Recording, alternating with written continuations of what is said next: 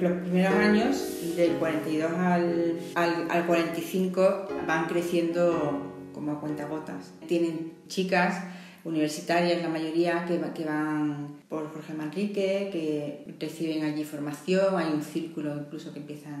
al principio lo daba San José María, luego ellas van también dándolo, pero no, termina de, no, como de, haber decisiones de entrega, vocaciones, etc. Y es en realidad a partir del 44 cuando se da como una explosión, podríamos decir, a través de los cursos de retiro que se empiezan a organizar en Jorge Manrique y que predica San José María. O sea, lo que sorprende de, de esta época es la rapidez con que estas mujeres se, se deciden es cierto pues, que eran mujeres pues, que tenían en general pues, una vida espiritual, la mayoría tenían director espiritual, eh, tenían deseos de hacer algo por los demás y muchas de ellas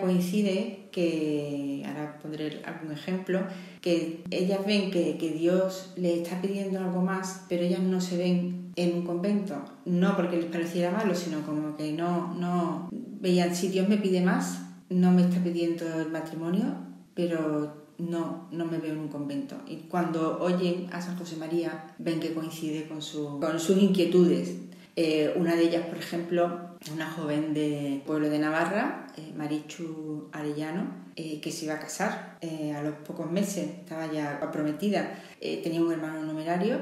Jesús Arellano, eh, y ella, en las cartas que se conservan, eh, que le escribe a su hermano, le dice, es que tengo dudas, quiero mucho a mi novio, pero es que a veces dudo de si no estoy cogiendo el camino fácil y, porque a veces creo que, yo creo que Dios me está pidiendo algo más. Y entonces ella estaba ahí como inquieta y su hermano le propuso que hiciera un curso de retiro en Jorge Manrique. Lo, lo hizo y al oír a San José María ya lo vio clarísimo eh, y se decidió. Habló con San José María y, y él al principio no, le dijo, bueno, espera, piénsalo mejor, es un cambio de vida total, pero bueno, tienes todavía días para pensarlo. Ella estaba, ella estaba ya decidida y cuando acabó el curso de retiro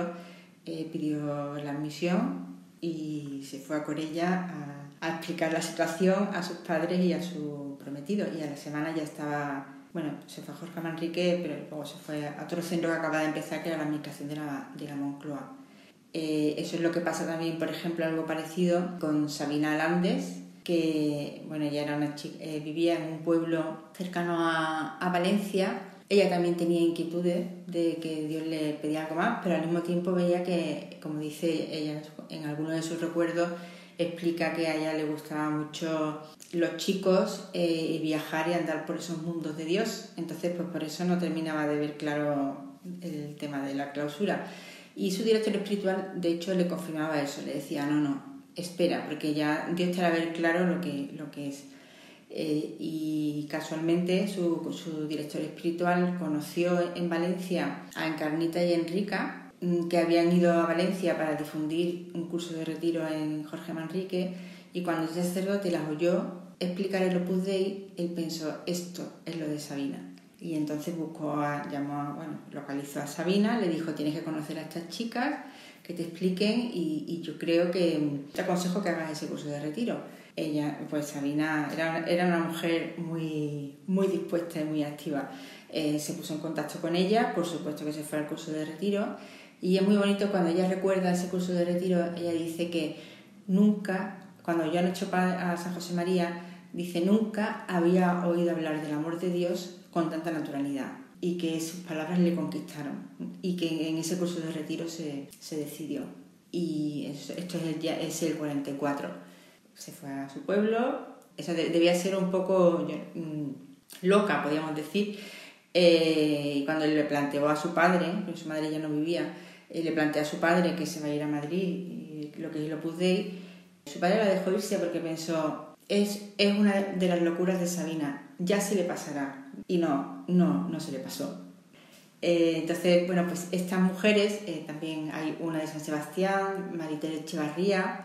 que también eh, acude a Jorge Manrique y se decide un curso de retiro. Algunas amigas de estas primeras, como Josefina Miguel, que era amiga de Carnita, la conocía de un pueblo de, de la conocía de Zaragoza, conoce el Opus Dei y se, y se decide en el 45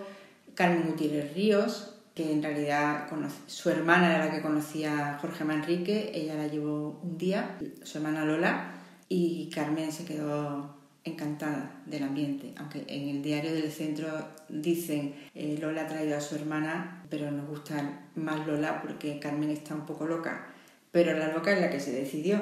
eh, y en una semana ya había pedido la admisión al BUDE. Eh, entonces son estas mujeres las que van a protagonizar, bueno, junto con las primeras numerarias auxiliares que piden la admisión en 1946, son las que van a protagonizar la expansión primero por España y después por, por todo el mundo.